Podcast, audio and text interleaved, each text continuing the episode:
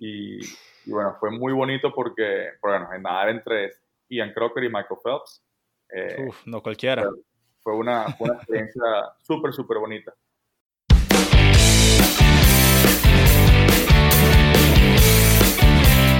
Estás escuchando el podcast Lane 4, donde compartimos historias, anécdotas, tips e ideas basadas en nuestras propias experiencias y la de nuestros invitados.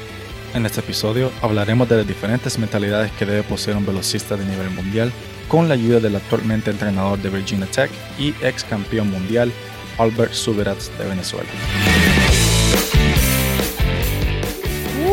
buenísimo, ¿qué tal señores y señores? Y bienvenidos al episodio número 6 de la segunda temporada de Lane for Podcast. Ya llevamos seis episodios, ¿eh, Gio? Ajá, por fin, wow. Por fin. Más de la mitad. Más de la mitad. Y bueno, con su host, obviamente, siempre estamos aquí, Marcelo Acosta, Salvador y Giovanni Gutiérrez de Perú. ¿Qué tal, Gio? ¿Cómo estás? Bien, acá, por acá en Missouri. Ah, está cambiando un poco el clima. Ya se está haciendo. Ya está cambiando un poco el clima. ¿En serio, ya? Ajá. Aquí, aquí luego está lloviendo bastante. O sea, no puedo salir a correr mucho porque si no me deslizo y pum, caigo de cara primero. y eso es lo que menos necesito ahorita. Y bueno, señores y señores, hoy tenemos un tema bastante interesante que la verdad nos va a costar un poquito Ah, de hablar con Giovanni y yo, ya que Giovanni y yo, o sea, somos nadadores de media distancia a distancia larga. Entonces, por eso que hoy de invitado tenemos a alguien muy especial y vamos y le vamos a dar un pequeño intro y después vamos a ver si ustedes este, pueden, pueden adivinar quién es solo por su currículum. Así que no digas nada todavía. Para ese tema tenemos la ayuda de un invitado bastante especial, pero más que especial, es una leyenda de la natación latinoamericana alguien que ha elevado esa barra en, esas pruebas cortas, en mariposa y en dorso. Un veterano que ha clasificado cuatro Juegos Olímpicos desde 2004 y 2016. Estudió en la Universidad de Arizona de 2004 a 2007, en donde ganó tres títulos en los campeonatos de la NCAA, en las pruebas de 100 mariposa y 100 dorso.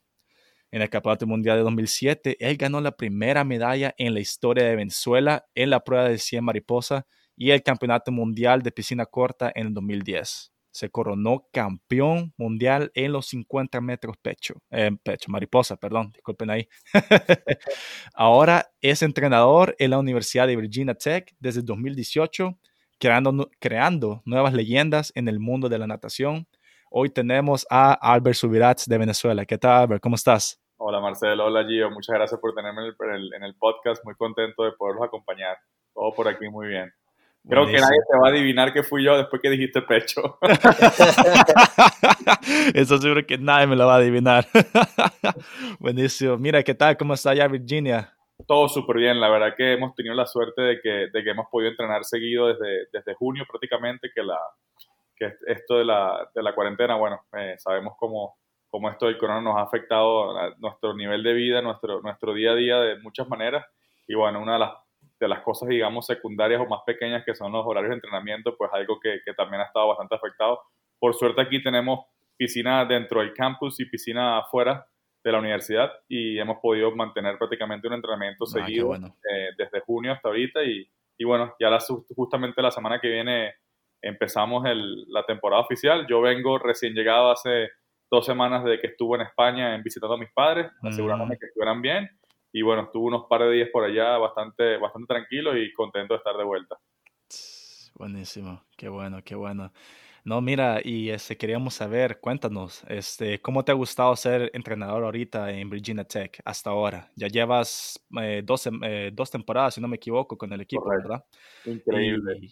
Increíble, o sea, y he visto los resultados, incluso mi senior year, porque este, nuevamente siempre quedaba tercero o en el 500 yardas y en mi sino year me ganó alguien de Virginia Tech. Y aunque no me gustó, aún así creí que fue, fue algo increíble. Y se ha visto la mejora en estas últimas dos temporadas. ¿Qué tal? ¿Cómo te ha gustado?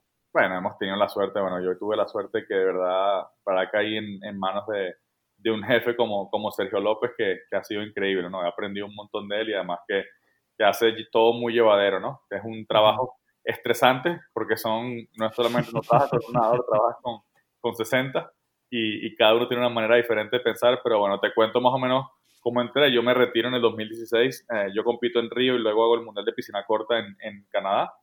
Y, y, luego me retiro, me mudo a, a, a Florida y de verdad que me desconecto totalmente de la natación. Me desconecto porque, porque quería probar algo diferente, porque quería, quería ver qué más podía hacer. No quería, siempre supe que iba a estar ligado al deporte de alguna manera, pero quería de alguna manera como separarme un poco e intentar otra cosa muy diferente. Y, y bueno, me puse a trabajar en una compañía en, en Miami, una, una firma de contadores, manejaba el departamento de mercadeo de, de esa firma. Y bueno, súper contento al principio, los primeros seis meses como todo que es nuevo, pues de repente los sábados te puedes levantar tarde, ya, ya todos de lunes a viernes nada más, los fines de semana son libres. Y, y bueno, lo disfruté bastante, aprendí un montón y, y luego, bueno, llegó, me empezó a hacer falta como esa motivación diaria del, del despertarme, de, del ir a hacer algo para ayudar a alguien, ¿no? Y, y, lo otro era un trabajo como que muy, muy automático, muy repetitivo y, empecé a dar clases de natación a un, como a un costado de, del trabajo para, como para distraerme y, y, cada vez me fui enamorando más y me di cuenta que, que eso era lo que quería hacer.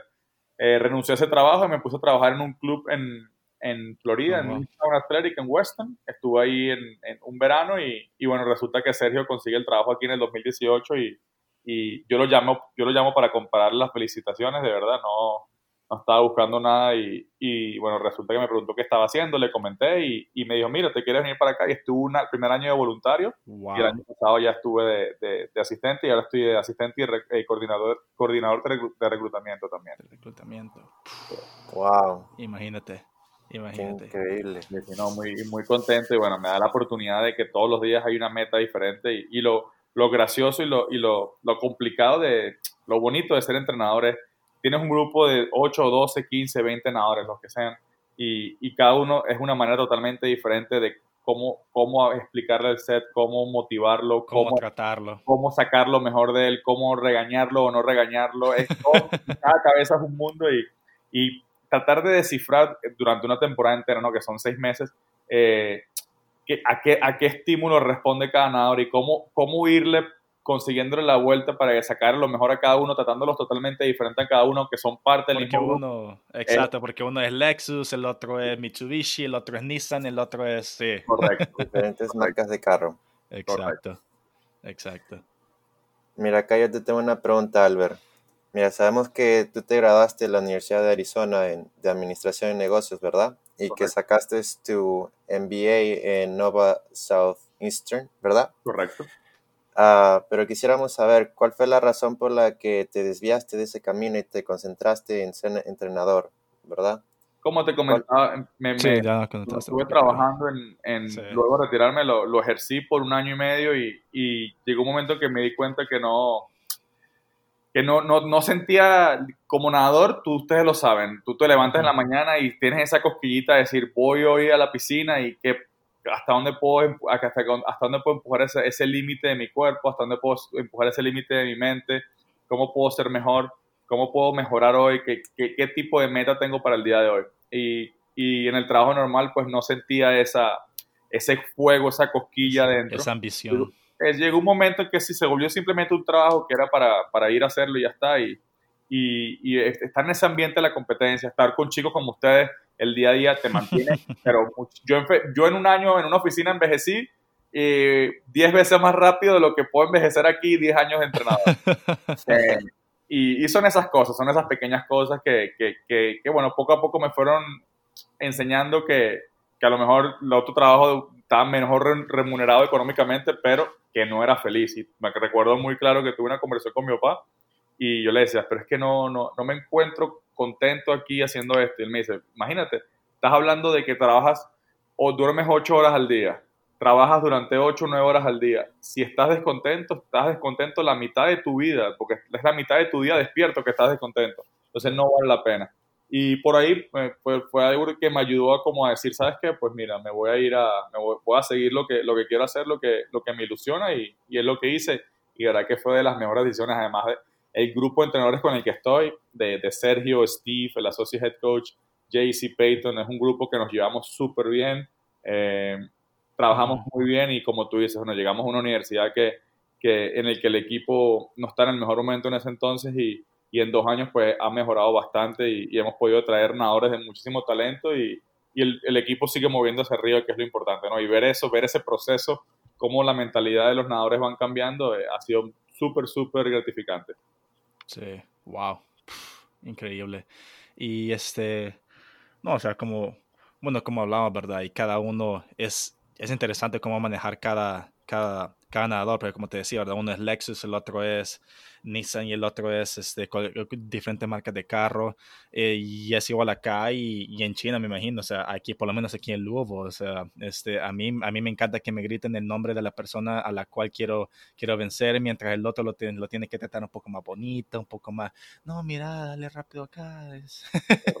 o sea, definitivamente se tiene que tratar diferente a cada nadador, ¿eh? Cada cabeza es un mundo, como, como tú dices, y, y, bueno, te lo digo yo desde el punto de vista, yo soy una persona que para mí fue un orgullo que en mi primera temporada yo no repetí un, un entrenamiento en todo el año. Ni un entrenamiento, ni, una, ni, un, ni, un, ni un calentamiento, ni un set de calidad, no repetí ni un entrenamiento. Porque yo recordaba cuando yo era nadador que no me, no me gustaba repetir cosas. Y eso me mantenía como activo. Y yo, pensaba, yo decía en mi cabeza, todos los sprinters son iguales. Y había un chico, hay un chico en el equipo que, que, entrena muy bien y que, y que es es de las personas más entrenables que he conocido. Él, llega todos los días, te da lo mejor de ti, no pregunta, no se queja. Y fuimos para, para conferencia y compitió y nadó sus mejores tiempos, pero no nadó al nivel que yo, que yo, yo sabía que podía nadar, por cómo había entrenado, por cómo había, se había desarrollado toda la temporada. Y, y bueno, después de la competencia, pues me senté a hablar con él, hablé, Henry, ¿qué, qué, qué, qué tienes? ¿Qué te pasó? Vamos, ahí tenemos todavía dos, dos semanas más para Lance Smith. Y le dije, vamos a hacer una cosa, háblame, háblame claro qué te gusta, qué quieres cambiar. Y me dice, coño, es que no me gusta que, no sé qué vamos a hacer cada día, quiero que hagamos más, me gusta hacer cosas más largas, más 800 de brazos seguidos, más repetitivo, más aburrido. Y yo, ¿en serio? y, pues esas dos semanas antes del, del, del, Last Chance Meet, eh, eh, lo, lo, separé del grupo y le, y le, empecé a dar cosas que él quería hacer y, lo hablaba con él y lo, más, o menos lo manejaba y yo creo mucho en la comunicación, yo creo mucho que, que no me gusta el tipo de entrenador que es esto lo que se hace porque yo digo y ya está. Yo creo que ustedes son, los nadadores son los que tienen el talento. Eh, yo tengo que aprender de mis nadadores igual que ellos tienen que aprender de mí. Porque ellos están al final los que, si yo escribo un set y yo estoy pensando que en el set vamos a trabajar el tercer 25 del 100, y, y sale en el set y yo no les pregunto nada y a lo mejor en el set sintieron totalmente diferente, que no, algo no les cuadró, no, yo no puedo aprender de eso y no me desarrollo como entrenador. Entonces, trato de comunicar mucho con ellos y pasó, hice eso con él dos semanas, fueron dos semanas. Yo creo que es mucho más mental que, que cualquier ajuste de entrenamiento. Y él había, el, su mejor en, en, en, conferencia bajó de 25 a 20-0 y de 44-7 a 44-0. Y dos semanas después, haciendo series de 800 y cosas repetitivas, bajó de 20-0 a 19-6 y de 44-0 a 43-4. Wow. Y fue simplemente, yo creo que fue simplemente el que se sintió más relajado, que se abrió y que se sintió que estaba haciendo lo que a él le gustaba. Y el nadador tiene que sentirse cómodo y, y obviamente no tomar el control de decir qué es lo que se va a hacer cada día, pero sí tener un input porque eh, es una relación que va entrelazada. Y como digo, como, como le decía antes, ustedes son los del talento y, y el entrenador tiene que tratar de aprender y comunicarse lo más posible con el entrenador. Y, para mí eso es súper, súper importante. No, te entiendo por qué, te entiendo por qué y, y al mismo tiempo como que eh, el entrenador, desde mi punto de vista, siento yo que también, o sea, tú quieres moldear al, al atleta, al nadador o lo que sea, este, a tu forma con tus propios pensamientos, con tu propia ética de trabajo. O sea, tú lo quieres hacer de, que, y, eh, de tal manera que tú puedas decir, yo, yo moldeé a ese entrenador, eh, a, ese, a ese entrenador, yo lo hice. Este, o sea, él puso el trabajo, pero fue con mi, con, con mi, con mi sabiduría, con mi trabajo, con mis propios pensamientos, con mis este, experiencias, ¿verdad? O sea, pero hay que encontrar un balance. Yo en eso, Marcelo, desacuerdo contigo. Yo creo que uno de los grandes errores que hay en, muchos entrenadores que se sienten que son dueños del nadador. Oh, yo, yo me considero un facilitador, simplemente. Yo trato de darle lo mejor de mí a los nadadores. Odio, creo que nunca lo trato de nunca decirlo de decir mi nadador o mi, mi velocista o mi nadador, porque el nadador no pertenece a nadie. Yo trato de ayudarlo y llevarlo hasta donde lo puedo llevar y si veo que no lo puedo ayudar hasta un punto, pues trato de conseguir la ayuda de otro lado para llevarlo. Eh, más, más allá de que cualquier nadador que pase por, por Virginia Tech, que en cuatro años se gradúe y, y, y, y, pase, y pase otra etapa en su carrera, en su vida, prefiero que, que, cuando me recuerde, recuerde como que, wow, este es un, este es un tipo que me ayudó a, a pasar por, por un proceso que ustedes dos han pasado, que son cuatro años en una universidad entrenando, pero también yendo a la escuela, también teniendo altos y bajos muy fuertes y aprendiendo de quién eres como persona. Saber quién eres una vez salgas de la universidad y una vez pases por este proceso de cuatro años, crezcas y te desarrolles como persona. Más allá que de decir, oh, este me ayudó a ser muy rápido, pero no me enseñó más nada que técnica de libre o una buena salida o, o patada por debajo del agua, ¿no? Eh, entonces creo que, creo que eso es la, por lo menos una base y creo que es una cosa que tenemos aquí en Virginia Tech, que, que no, me, no nos consideramos en ningún momento los mejores entrenadores del mundo, eh, pero yo creo que es una cosa que establecemos del primer día los nadadores que saben que lo, que nos importa más allá del nadador como persona. Y a partir de ahí, pues ya se establece una confianza del nadador al entrenador y, y es mucho más fácil que crean en lo que estás haciendo, que a lo mejor cuando les enseñas un set o le, o le, o le preparas una temporada o hacen algo que, que, a lo que no están acostumbrados, a lo mejor no les gusta, sean más, estén más abiertos a eso. Mm. No, ya veo, ya veo. Y ya lo escucharon de la leyenda misma. De la este, leyenda de Albert. De la leyenda de Albert. Bueno, ah, bueno, Albert, yo te tenía una pregunta acá. Mira, en la introducción hablamos bastante acerca de tus grandes logros en tu carrera como nadador y me imagino que te pusiste un poco nostálgico al tan solo escuchar un poco de eso, ¿verdad? De todos esos logros, ¿cuál fue la carrera que marcó el resto de tu vida deportiva y por qué? me preguntan mucho eso y, y de verdad se me pongo a pensar. Yo diría que el, eh, el 100 mariposa del 2007 eh, en Melbourne, cuando hago la medalla de bronce, la única medalla a nivel... Creo que fui la única, fui la única, ese mundial fue la única medalla de Latinoamérica, pero creo que hasta el día de hoy es la única medalla en mundiales de piscina larga de Venezuela. Y, bueno, fue muy bonito porque, bueno, en nadar entre Ian Crocker y Michael Phelps. Eh, Uf, no cualquiera. Fue una, fue una experiencia súper, súper bonita.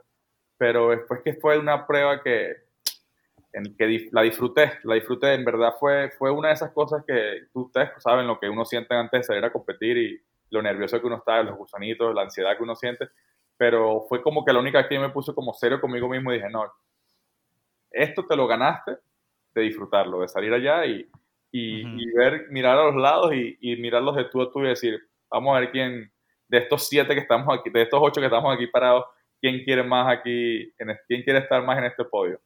Y nada, fue una prueba muy bonita que, que recuerdo mucho y, y, bueno, que creo que fue una que muy que fue inesperada. Fue inesperada porque, porque fue, yo venía de nadar los NCAA, había hecho una puesta a punto cinco semanas, el mundial fue a mediados de abril, viajé, mm. tuve que regresar a la escuela, después viajé a Australia, llegando a Australia tuve, tuve, me dio una neumonía, estuve dos o tres días sin nadar, pero recuerdo que oh. estaba en un momento de confianza tan alto que, cualquier cosa que me decía me lo creía. Yo decía, no, yo estoy bien. Yo llenaba la tina de agua y, movía las manos ahí, decía, no, estoy haciendo aquí sculling, aquí yo siento, yo siento la sensibilidad del agua, del agua bien. Y, y está en un momento de confianza muy alto. Fue una competencia que, que, me disfruté mucho por eso, por el nivel de confianza que tenía. Hmm. Sí, claro, de todos esos años de, de tanto esfuerzo, ¿cómo no sé tener esa confianza, de verdad?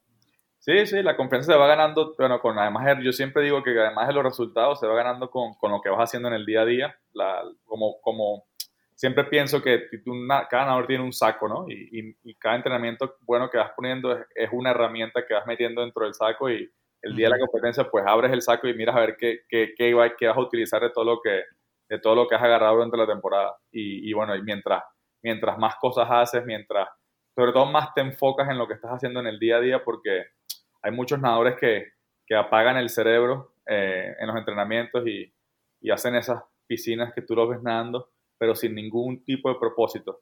Y, es lo que les digo siempre. Los nadadores que yo he conocido que han llegado, eh, que han estado a un nivel alto, son nadadores que llegan siempre, tienen una, están nadando y están pensando en qué están haciendo, cómo ponen la mano, cómo jalan el agua, cómo sienten el agua, cómo hacen las vueltas, la, la, la, la flecha en la, en la vuelta. Tiene un eh, objetivo. Nadar, arriba y abajo, hay millones de personas que lo pueden hacer en el mundo.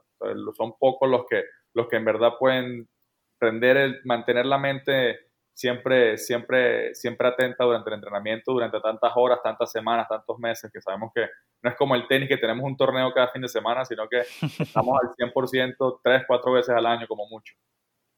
Y eso es una de las cosas que la verdad, Gio, esto es una, cosa, es una de las cosas de que yo la verdad trato de hacer algunas veces, o trato de, apagar mi cerebro porque siento que hay muchas cosas acá que tratan de hablarme, o sea, de, de, corregir tantas cosas, pero entonces como que la quiero apagar y solo quiero ir mm, por tan, este, o sea, solo quiero ir por lo más, este, lo más rápido que pueda, por, tan, por tantos metros que pueda, pero, pero, o sea, sí, o sea, son cosas que también tengo que pensar, o sea, como o sea, mi vuelta, mis salidas, mis llegadas, este, a mi brazo, mi recovery, todo eso, o sea, son cosas que de verdad tengo que y, y, no me he acostumbrado todavía, la verdad. O sea, a lo mejor algo tan simple como decir, voy a hacer dos, tres patadas de mariposa en cada vuelta durante estos, estos 2000 metros que van a dar. Y, y, y, se vuelven hábitos y se vuelve automático y, y no es que apagas el cerebro, pero cada vez se vuelve, todas todos esos buenos hábitos los se van volviendo automáticos y no tienes que estar pensando tanto, tanto, tanto tan seguido. Sí, verdad. Así como una vez me acuerdo que Phelps dijo en una entrevista de que se le cayeron los lentes o tenía agua en los lentes y nadó un 200 o un 100 mariposa y él ya sabía cuántos, fue cuántos 200, y todo. Eso fue el 200 mariposa en Beijing 2008 que se le cayeron. Ya se rompió el récord mundial. Ajá. Aún así. Sí. Mira, acá yo te tengo la... Bueno, esta, esta pregunta es eh, del, tema que estamos hablando. Eh, con tu experiencia como nadador y entrenador, ¿cuál debería ser la mentalidad ideal de un velocista para llegar a ganar oro en un campeonato mundial o en las Olimpiadas? yo te diría, no hay una, yo creo que no hay una sola cosa. Hay una herramienta que creo que tiene que tener un velocista eh, en cualquier momento y una es querer competir. Mm. No conozco un velocista bueno que tú le des la oportunidad al final de un entrenamiento y le digas, vamos a hacer un 50 rápido tú contra este y te diga que no. Eso creo que eso es algo primordial. Tiene que, una persona que, que cada vez que tenga la oportunidad de competir, en verdad la aproveche al máximo y, la, y le, saque lo, le saque lo más que pueda a esa, a, a esa oportunidad. Eh, obviamente una persona que tiene que trabajar mucho en los detalles, en la técnica, obviamente, eh, tiene que ser bastante, bastante bueno en los detalles y, tener tiempo de quedarse después de entrenamiento y practicar ciertas cosas o pedir ayuda y, observar mucho y mirar. Son pequeñas cosas las que pueden cambiar. Pero yo diría eso, yo diría es, eh, eh, una cosa que, por ejemplo, yo le he visto a, a muchos Bruno Fratus. Una cosa que también, que yo también pensaba que tenía yo, que yo sentía que yo, Bruno, Bruno Fratus, tú le dices en un entrenamiento, vas a hacer, Bruno, vamos a hacer un 50 rápido al final del entrenamiento y puede tardar, puede tardar media hora en estar listo se sale, se seca, se ponen los lentes, pero es porque es su proceso. Él se, se, mete en su cabeza y hace un switch y se va al taco. Y si, y si tú, tú, pudieras entrar en su cabeza, está en la final de Tokio en el 50 libre. Y, estoy seguro que los sentimientos fisiológicos, el, el, el ansiedad en el estómago, lo, lo, la, que se le eriza la piel, todo eso lo, todo eso lo, lo, eh, eh, lo, le pasa, lo siente, lo, lo, pasa por el proceso completo, sí. Entonces tiene, ese, tiene, esa, tiene eso que tú dices, wow, este, este, este tipo se, se, tiene, una, tiene un switch en la cabeza que de repente estamos en, entrenando en, en Auburn, en Coral Springs, y, y, y, de repente hace así y parece que está en, en la final olímpica, en un desempate para entrar a la final en un swim off. Sí, sí. Ajá. O sea, que tiene esa habilidad de simplemente visualizar no solo, no solo la carrera, pero el, el, el environment, el, ambiente, o sea, el público, el ruido, o sea, el, el clima, el, el, sudor, todo, o sea. Sí, o sea, él, él, yo me imagino que él, por lo que yo que lo he visto, esto no lo he hablado nunca con él, pero esto, yo lo que yo, yo, lo he observado entrenando con él, que estuvimos entrenando una temporada juntos un año y medio, eh, era una cosa que yo estoy seguro que todos los sentimientos que él siente en el, en el, en el ready room antes de salir a la final, a la final de, de Río, el 50 libre, ya eso lo habría sentido 2.500 veces cada vez que tenía un 25 rápido al final de entrenamiento, un 50 o cualquier set al, al reloj. Porque, porque lo practica. Y me parece que es una habilidad increíble o no, no sé si es un talento natural o es algo que él ha, que él ha evolucionado y que lo ha ido practicando él mismo. Pero algo que ha desarrollado que es increíble. Y es algo que le ha ayudado hasta ahora, porque el, el éxito de Bruno Fratos que ha tenido en esos últimos años ha sido increíble. O sea, sí. y tú, lo ves, yo lo veo con, con, chicos del equipo que a lo mejor tú le dices, vamos a hacer un 100 y se salen y, se montan el taco, ya no, pero tranquilo, o sea, piensa qué vas a hacer, siente la, dale la bienvenida a la presión, eh, ¿sabes? Trata de ponerte en situación, una situación, trata de sentirte incómodo en lo que estás haciendo y, y que se sienta lo más parecido a a, lo que vas a sentir una vez vayamos a, a conferencias o a los NCAA o donde sea. O sea, es, es una cualidad, la verdad. Es una cualidad que, que todos que todos nadadores, o sea, la verdad necesitan, la verdad. y se este aplica a todo, no, de, un velocista, pero se aplica, te lo estamos hablando de velocista, pero lo puedes aplicar tú antes de hacer un 400, antes de hacer lo que sea, se puede aplicar a cualquier nadador. Cada vez que tengas una, y es algo que, que también hacía yo como nadador, que yo recuerdo, yo yo visualizaba, a mí me gustaba mucho visualizar y, y, y, llegó un momento, una época que yo estaba, que en esa época del 2006, 2007, 2008, que, que yo visualizaba y yo llegaba a la competencia y, yo ya decía lo que iba a pasar. Y yo le decía a mi entrenador, voy a hacer este tiempo, este tiempo, este tiempo, y me, pelaba por punto .03 o punto .1 máximo. porque ya estaba, ya, lo, ya me lo había, a lo mejor era, a lo mejor me estaba poniendo un límite, podía ser más rápido, pero en mi cabeza era lo que, era lo que yo sabía que podía hacer y yo sabía lo que, lo que iba a hacer. Sí, y la verdad es que esta mentalidad varía entre entrenadores, ¿verdad? Como tú lo dijiste, o sea, no solo, no toda, es lo, lo que hace Bruno Fratos, también no le funciona a, a Dressel, este, ¿sabes? Este, en, en la, misma, en la misma prueba, en un 50 libre o en un 100 libre, o sea, vez no le funciona la misma, pero sí hay esas cualidades, como tú le dijiste, que tiene que tener. Ese velocista lo tiene que tener. Y como tú le dijiste, o sea, la, la habilidad de tener esa, es, esa ambición de competir, no, importa con quién sea, competir y ganar. O sea, y, y la, olvídate, la, la, presión la van a sentir todos. No, no, no, conozco ningún nadador que se pare en una final de un mundial, una final olímpica uh, y, y, esté riéndose o, echando broma. ¿no? no conoció el primero, a lo mejor habrá alguno, pero no lo conoció todavía. Sí, sí, sí. Bueno, yo te tenía una cámara. Este, ¿Qué piensas tú que fue la clave del éxito, de tu éxito? ¿Qué fue lo que te llevó desde Venezuela a ganar una medalla de bronce y una de oro en dos campeonatos mundiales? Para aquellos latinos que sueñan en ser campeones mundiales o olímpicos, que vienen de países como Venezuela, Colombia, o países de Centroamérica como El Salvador, Honduras, Nicaragua, o sea, países que no están muy desarrollados. ¿Qué fue la clave del éxito para ti? yo diría que fue un cómputo de cosas, ¿no? Yo creo que la clave es que, y la clave que tiene que tener cualquier atleta de alto rendimiento, yo siempre estuve muy claro. Yo siempre estuve muy claro de dónde quería llegar y a dónde quería ir. Eh, me fui muy joven, con 16 años de Venezuela a Estados Unidos a estudiar inglés para entrar a la universidad en Arizona, como, como mencionabas, a, los 17 años. Y obviamente, bueno, con 16 años irte de tu casa, eh, tienes mucha más libertad de tomar decisiones que no te van a ayudar. Cuando llegas a la universidad, ustedes han estado expuestos también a, a, situaciones que saben que no les va, que no son buenas o no son caminos, los caminos correctos. Entonces, gracias a mis padres siempre estuve muy claro hacia dónde quería ir y lo que quería lograr. Eh, y bueno, además de eso, pues hubo un cómputo de cosas que, que tuve un entrenador magnífico en Venezuela que me trabajó muy bien. Después cuando me vine a, Florida con Jack Nelson, caí en muy buenas manos. Después cuando yo fui a la Universidad de Arizona, fue una universidad en la que estaba en ese punto de ebullición de un equipo muy bueno, con nadadores muy buenos, que, de los que aprendí un montón, compañeros de equipo tanto en Venezuela como en Estados Unidos, en, en la universidad, que me ayudaron muchísimo y de los que aprendí un montón. Y, bueno, fue eso, fue, creo que es un poco eso, ¿no? Estar en el momento adecuado con, con, con, esa, con, esa, con esos ingredientes alrededor tuyo adecuados, pero sobre todo puedes estar en el sitio ideal, con el entrenador ideal, pero si no estás claro, no, siempre, siempre vas a tambalear de, de alguna, de, algún lado, ¿no? Entonces, por ese lado, bueno, tuve la, la suerte de, bueno, padres que me apoyaron muchísimo y que me ayudaron mucho y me dieron la oportunidad de poder ir afuera a estudiar. entonces por ese lado, entonces, por ese lado, contento, eh, bueno, como te digo, muy agradecido de que, de que tuve la suerte de que mi camino fue así, pero duro como el de cualquier otro que, que, ha tenido que irse de su país y irse de su casa muy joven, pero tuve, esa, tuve, esa, tuve esa suerte de, de, de, de, tener muchas más cosas positivas que negativas a mi alrededor. Ya veo, ya veo, ok. Sí, claro. el ambiente que tú tienes alrededor, siempre, siempre el apoyo.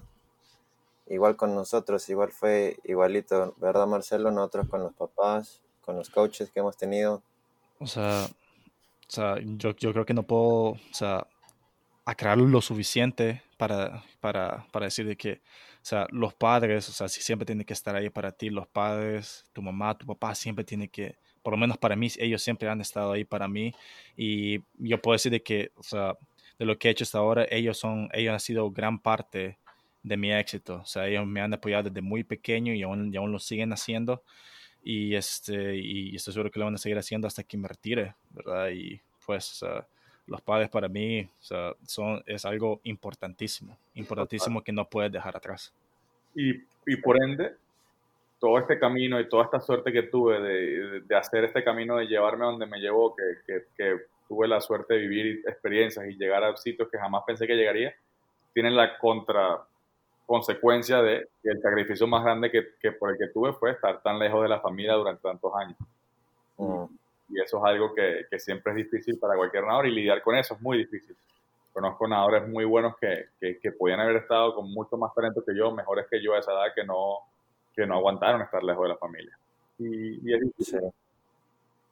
No, sí, es muy cierto. Yo también tengo varios amigos que vinieron a Estados Unidos, uh, se quedaron por un semestre en la universidad y luego se fueron porque no, no pueden. Y eso, y yo pienso que eso es lo, lo más duro de un nadador que quiere venir de, de, Latinoamérica, bueno, de Sudamérica, de Centroamérica, acá a los Estados Unidos, porque eres tú, eres tú contra el mundo. Y lo dijimos en el primer episodio, ¿verdad, Marcelo? Que eres tú contra el mundo, ¿verdad? Vas a tener apoyo de tus entrenadores, de los amigos que vas a conocer, pero igual, tú tienes que evaluarte por ti mismo y ver hasta dónde puedes llegar. Así que eso es para todos los fans que estén escuchando esto. O sea, nadie te va a estar agarrando de la mano, la verdad. O sea, eres, o sea, tu entrenadores siempre van a poder estar ahí, tus padres también, pero al final el que lo quiere eres tú. Es, y, y importa qué, qué tan, qué, qué, tanto lo quieras, la verdad. Total, lo que siempre digo a los nadadores míos, no lo puedo querer yo más que ustedes. Yo lo puedo querer un montón, pero yo no lo puedo querer más que ustedes. Es sí. propio, es, el, el, el, la, la, ambición del atleta, la verdad, lo que importa. Es su propia ambición y es lo que quiere lograr. Sí. Mira, a ver, vamos a, vamos a tocar más el 100 mariposa. Uh, a ver, siendo el 100 mariposa tu mejor prueba, ¿cuáles fueron tus impresiones cuando Dressel rompió ese récord mundial el año pasado? El del Phelps, que Dios mío, el 49. Y con, y con, traje, y con traje, o sea, full body suit, ¿eh? Con el traje completo. Ajá. Cuando Phelps hizo 49, cuando Phelps hizo 49.8, yo estaba en el carril de al lado de él. Yo estaba en, ¿En serio? En Roma, claro. Fue con Kavich en Roma en 2009. Estaba Kavich en el carril 4, Phelps en el 5 y yo estaba en el 6. Y, y recuerdo ver la pantalla, yo hice 50.6 y, y sentí como que, wow, me ganaron por un montón.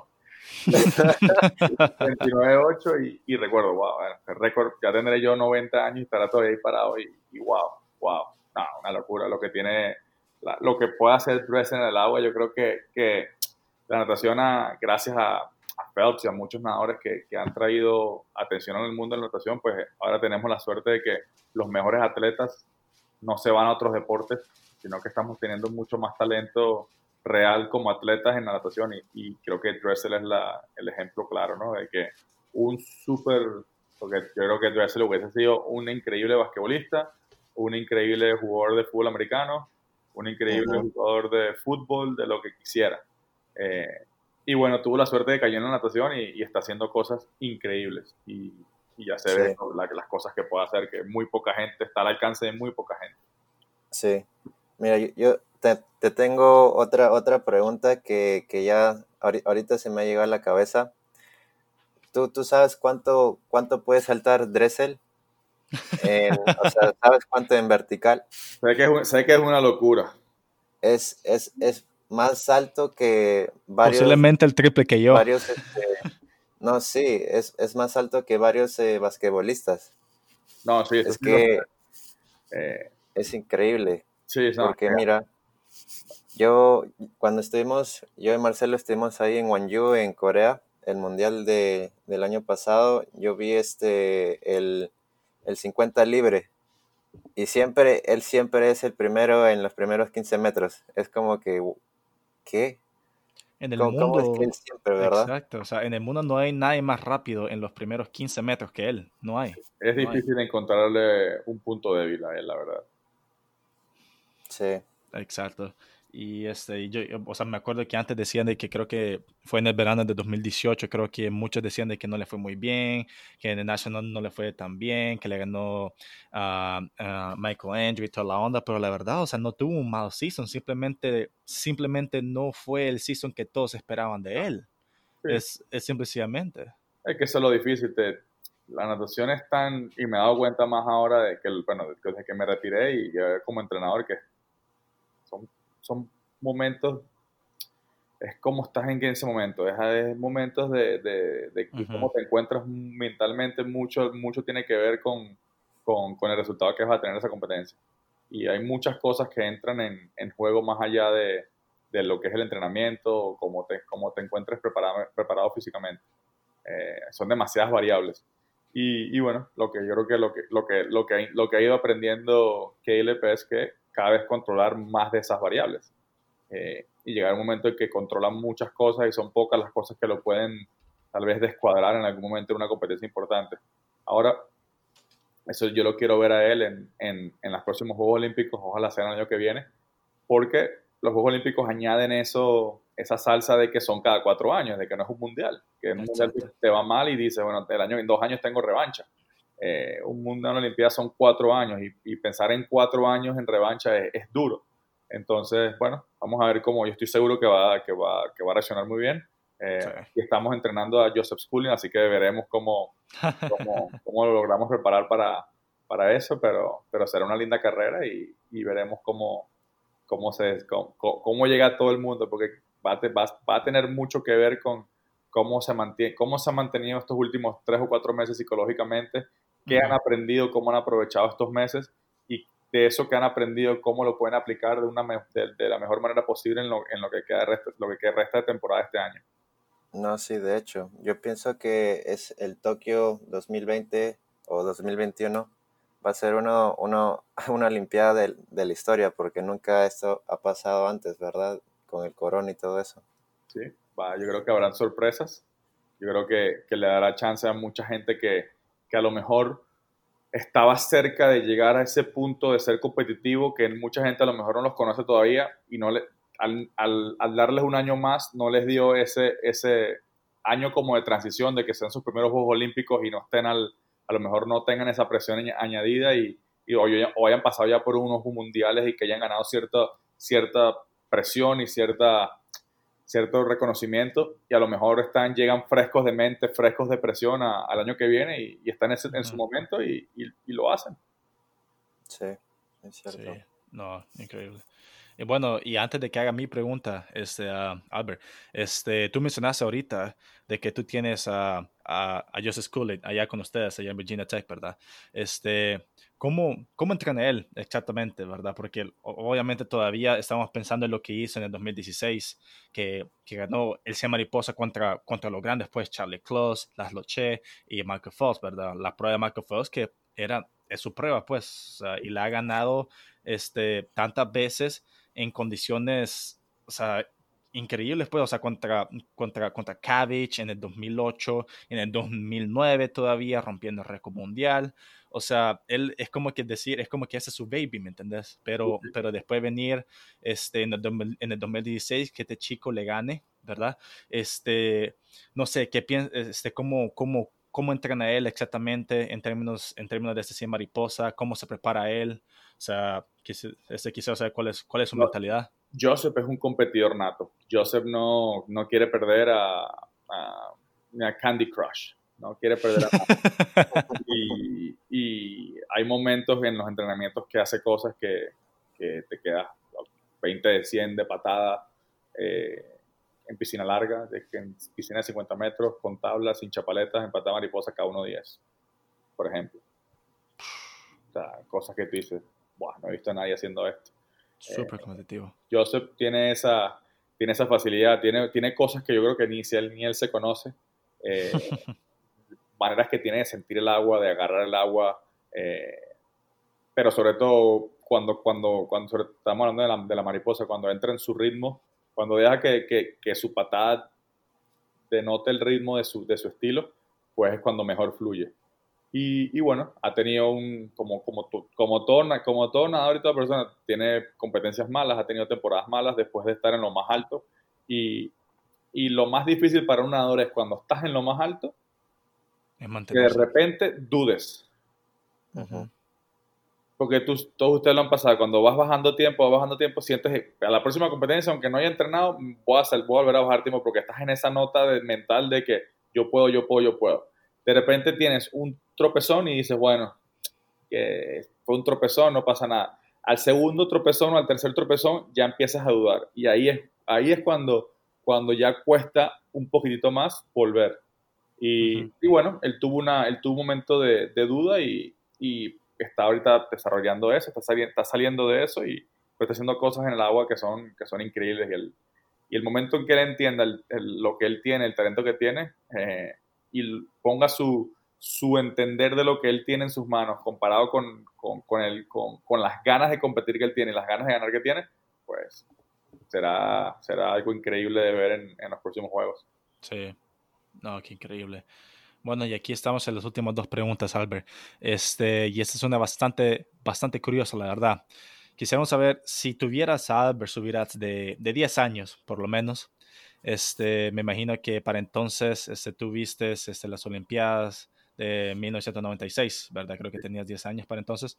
Este, sabiendo por todo lo que pasarías, ¿verdad? Y donde llegaras hasta hoy, ¿qué leerías? ¿Qué consejo le darías? ¿Qué le darías a ese, a ese Albert Subirá de 10 años? Qué buena pregunta. Que lo tuvieras aquí mismo, aquí en tu rodilla.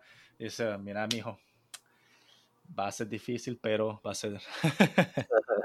le diría, vas a, estás entrando en una, de una etapa muy bonita en tu vida, que es la natación, pero, pero al final del día no es más que una etapa y vendrán otras etapas que serán igual de bonitas o más. Eh, disfrútala y no sufras tanto, porque yo creo que ese es el único, a lo mejor, no diría remordimiento que tengo como nadador, pero yo lo sentía mucho, ¿no? Y, y, y los momentos buenos, tra tratar de no disfrutarlos mucho, porque si no me quiero quedar disfrutando mucho en esto y perderme de lo que viene y en cambio los malos sí me los quedaba mucho conmigo y los sufría mucho. Y a la vez, a veces, y es una cosa que trato de, de, de, transmitir a los nadadores, es que esto es, no es más que un deporte. Cuando, cuando empezamos a nadar, cuando tienes siete años, que era lo que más amabas tú, ir a una competencia de natación, no, era, no, era, no, no contabas estilo, no contabas la frecuencia de la abrazada, no decías cuántas veces ibas a respirar, te parabas en el taco, mirabas alrededor y decías, ok, let's go, vamos a ver qué, qué es lo que hay aquí, qué, qué, podemos hacer, ¿no? Vamos a hacer lo mejor, lo mejor de mí mismo. Y, y a, veces, a veces perdemos eso, perdemos esa, esa esencia y, y, y al, volvemos, a la natación un poco más complicada de lo que es y, y, se vuelve un poco más, creo que nos pasa mucho que se vuelve nuestra identidad, ¿no? Y, yo una, una época que seguro me, yo sufría de, de, de que yo soy Albert el nadador y si no nado bien, pues no soy nada. Y, y, y eso creo que, que, es una de las cosas que trato de verdad transmitir a los nadadores, de que no, de que, de que tú, Marcelo, tú eres, te conozco desde, desde pequeño y tú eres una persona increíble y, y además de ser un grandísimo nadador de distancia, tienes 10.000 cosas mejores, además de lo, de, de lo buen nadador que eres, ¿no? Y tienes una familia hermosa, tienes un montón de amigos, tienes muchas cosas más que ofrecer, más allá de tu talento en el agua. El agua es simplemente un medio en el que nos expresamos y que hacemos disfrutar a mucha gente. Y, creo que perdemos eso, tratamos de, demostrar que somos a través de la natación, cuando en verdad la natación lo que tenemos que demostrar es lo que nos gusta hacer y, es un arte, ¿no? No es, ningún, no es diferente a ser un músico a ser un artista, un pintor, es nuestra manera de expresarnos y, cuando lo hacemos libremente, sin ningún tipo de complejos, ni presión, ni, ni expectativa, es cuando normalmente sale mejor. Wow, yo creo que jamás lo había pensado de esa manera. O sea, la, natación como un arte, la verdad. O sea, la expresión de uno mismo. Creo que jamás lo había pensado de esa manera. Yo siempre creo que lo había pensado tipo O sea, ok, de los ocho tipos que están aquí, ¿quién es el más fuerte? ¿Quién es, quién es la bestia que va a tomar el, el, el mundo? ¿verdad? Un poco más la mentalidad de, de, las Olimpiadas griegas. exacto. exacto, exacto. Este, bueno, yo creo que estamos en la última pregunta, ¿eh, Gio? Sí, la última pregunta. Y la más divertida. A ver, ¿cuál ha sido, cuál ha sido tu experiencia más chistosa durante tu carrera como nadador? Uh, eso sin duda sé cuál es. Eh, en el 2006 yo voy a mi primer mundial de piscina corta en Shanghái, en China. Eh, yo voy allá, yo terminé mi segundo año en la universidad y, y fui para esos, esos juegos, eso era piscina corta, era mundial de piscina corta en el 2006. Y bueno, yo iba con la expectativa de que mi única meta era, yo quería estar entre los 16 mejores, yo quería saber lo que era nadar una noche en un campeonato mundial. Sabemos que eliminatorias siempre son en la mañana, semifinal en la noche y la final la noche siguiente. Y esa era mi meta. Mi meta es, yo quiero entrar a una semifinal olímpica, una, una semifinal de un mundial, estar en una final, que me den mi, mi calcomanía con mi carril y yo llevármela a mi casa y eso era lo que yo quería. Pues llego a la competencia, eh, nado el mariposa era el primer día, mi mejor prueba. Compito el mariposa, entro a la semifinal y súper contento. Nado a la semifinal, entro de octavo a la final noveno queda Ryan Lochte. Ese fue el mundial en que Ryan Lochte creo que batió 5 o 6 récords del mundo, donde él en verdad, él había hecho medalla en, Atenas en el 2004, en el 200 combinado, pero en ese mundial de, de Shanghái fue donde él en verdad explotó y salió como, como el nuevo Phelps, digamos. Y bueno, en ese, imagínate, yo salgo, que hoy yo de octavo, él queda noveno, lo saco y entro a la final. Y yo, wow. Noche, eh, esa noche casi no duermo. Eh, pensaba como que yo en mi cabeza sabía que no tenía mucho chance, pero al mismo tiempo me estaba haciendo la película en la cabeza de que yo tenía que demostrar algo en esa final. Pero bueno, paso una noche medio rara, voy a la piscina, nado y tal, eh, me regreso al hotel, en la noche voy a la final. Estaba súper, súper, súper nervioso. Llego al, cuarto antes de la prueba, habré llegado una hora y cuarto antes de mi prueba. Pasaron tres o cuatro eventos que la señora me decía, ¿tú estás seguro que tú, tienes, tú vas a competir aquí hoy? Le sí, sí, el 100 mariposa. me dice, pero faltan 40 minutos todavía, ¿qué haces aquí? Estaba nerviosísimo. Y estaba ahí esperando, bueno, y en esa época, a lo menos si ustedes lo conocen porque están un poco más joven que yo, un nadador alemán que se llama Thomas Ruppert. Mm, Thomas Ruppert era uno de mis nadadores favoritos. Era nadada 50 sin espalda, 50 sin mariposa, tuvo récord mundial de mariposa de espalda, velocista, nada un poco de libre también, pero era parecido a mí, ¿no? Nada un poco de sprint de espalda libre y mariposa. Y ese, para uno de, uno de mis ídolos, yo nunca lo había visto ni en persona. Y él había entrado a la final. Estoy sentado en el ready room y él me pasa por el frente y me lo quedo viendo y digo, wow, wow, Thomas Rupert aquí. y, en ese momento se me, se me fue todo el nervio y estaba sonriendo y tal. Y bueno, volví como que a tratar de enfocarme y tal. Y de repente siento que alguien me toca el hombro. Y cuando miro para arriba era él. Y en ese momento se usaban los trajes completos y me pide que le subiera el cierre del traje baño por detrás. Oh. Y yo, bueno, me pidió eso, yo le subí, no, me salté como un resorte de la silla, le subí el cierre y, se me olvidó que tiene que ganar ese mariposa. O sea, yo tenía una sonrisa de oreja a oreja, yo salí al, al, taco, nadé mi, mi mariposa por el carril 8, toqué la pared, yo ni siquiera vi la placa, me salí, me fui corriendo arriba a contarle a mi entrenador, porque mi entrenador también era un gran fanático de él, decir, Luis, Tomás Rupra me pidió que le subiera el traje de baño. En ese momento que estoy subiendo, yo veo que hay gente de Argentina, de Perú, de Ecuador, que me están felicitando. Y yo decía, gente, déjeme pasar, que quiero saludar, quiero contarle algo a mi entrenador. Y luego le cuento, Luis, que Tomás Rupe me pidió que le subiera el traje de baño. Y me dice, Albert, ¿estás tonto o qué? Y yo le digo, ¿qué pasó? Quedaste segundo. medalla de plata en un mundial en piscina corta y no me había dado cuenta porque todo lo que me hacía, lo que me ha hecho ilusión era que este señor me había pedido que le ayudara con el traje de baño. Y esa es una de las cosas que siempre, siempre recordaré y, y, de, las, de las cosas más bonitas que me ha pasado. O sea, sinceramente, sinceramente, ni te diste cuenta, ni siquiera viste el, el, el, ¿cómo se llama? El board, no, viste nada, o sea, directamente, boom, disparado ante entrenador. Claro, yo. Quítense todos. Yo toqué. contarle algo. Como iba en el carril 8, toco, salgo y sabes que en los mundiales siempre está la pared esa que tienen de, las luces. Y me fui por detrás y subí porque Venezuela estaba justo arriba, al lado del carril 8. Eh, creo que habrá sido la única, y creo que habrá sido la única vez en mi vida que yo no miré el tiempo cuando toqué la pared. Wow. Tenía yo 19 años tenía. Wow, soy campeón mundial. Sí. Y recuerdo, recuerdo que, pero recuerdo que me dijeron que hasta medalla de plata y todavía creo que estaba más contento porque Thomas Rubin me había pedido que le subiera el traje No, mira, yo pensaba que me hacía algo tipo de que no, mira, o sea, yo estaba en el Red Room, él me pidió que le subiera el traje, boom, se lo subí, pero también le quité el sí, pero yo, hijo, güey. No, no, no. No. no, me lo, hubiese perdonado nunca. Yo, yo juraba que eso me iba a decir de que no me hace lo rápido y después le hice como un hoyito en el traje y yo, ay, no. No, no, no. no. ay, ¿te imaginas? ¿Te imaginas? O sea, yo como que, ay, ay. Bueno, en Roma, en Roma sí me pasó eh, que un ucraniano, ¿cómo se llama? En el 50 mariposas, estábamos saliendo para la semifinal. El 50 mariposas, yo iba por el carril 7, o yo, por el carril 6 o 7, y él iba por el carril 7 o 8. Iba al lado mío. Y justo se agachó para estirarse, están los trajaños estos, los jackets, los completos, y se le rompió el trajaño por detrás completo, pero completo. Oh, no. Y yo tuve la suerte que a mí nunca se me rompió, yo también el, el jacket, el trajaño completo nada más lo usé en ese mundial, pero nunca se me rompió. Yo siempre llevaba un Blue 70 conmigo al lado, por si acaso. Yo se lo doy a él, le digo, toma, aquí está. Y en el mundial, en los mundiales no te esperan. La competencia sigue. Si se te rompe el traje, no te esperan. Estamos afuera y no sé si ustedes estuvieron en el Mundial de Roma, pero las tribunas llenas y eso es una, una, piscina abierta. De repente está dando los nombres y yo volteo y este está al lado, completamente desnudo, poniéndose el traje de baño enfrente de, no sé, 10.000 personas. Oh, no. ¿En serio? Sin toalla. Sin nada. No, no le da tiempo porque no, no te esperan. Dan los nombres y el oficial mayor llama, te montas y da la salida. No te esperan. Wow. ¿Y se nadó? Sí, Finado, lamentablemente no entró, a la, no entró a la final, no estuvo en la final con nosotros, pero, pero por lo menos pudo competir. Pero las agallas de ese hombre. Se lo, pero se quitó todo, parecía, parecía, parecía Magic, eh, Magic Mike, se quitó todo el traje, se quedó ahí. Wow. no. y, y, se puso, empezó a poner el traje ya así solo sin nada.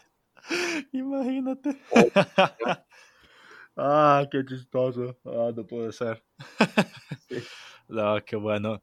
No, mira, Albert, este, hoy, hoy compartimos bastantes experiencias contigo, este, platicamos bastante acerca de la mentalidad de un, de un velocista, pero que también las cosas que tiene que tener, la verdad, un chico, un chico de media distancia un chico de larga distancia, o sea, él es lo mismo, o sea, la mentalidad también importa, este, nos corregiste bastante durante el camino también y eso son cosas que necesitamos también, ¿verdad? Que no solo escuchamos una segunda, tercera, cuarta opinión, no solo de los entrenadores, pero también de otros entrenadores y alguien como tú que han tenido tanta experiencia en Olimpiadas, campeonatos mundiales, o sea, o sea, ha sido bastante, bastante educativo escucharte hoy, ¿verdad? Haciendo eh, nosotros formulando nuestras preguntas y escuchándote hoy ha sido bastante educativo. Nos, nos ha ayudado bastante, estoy seguro.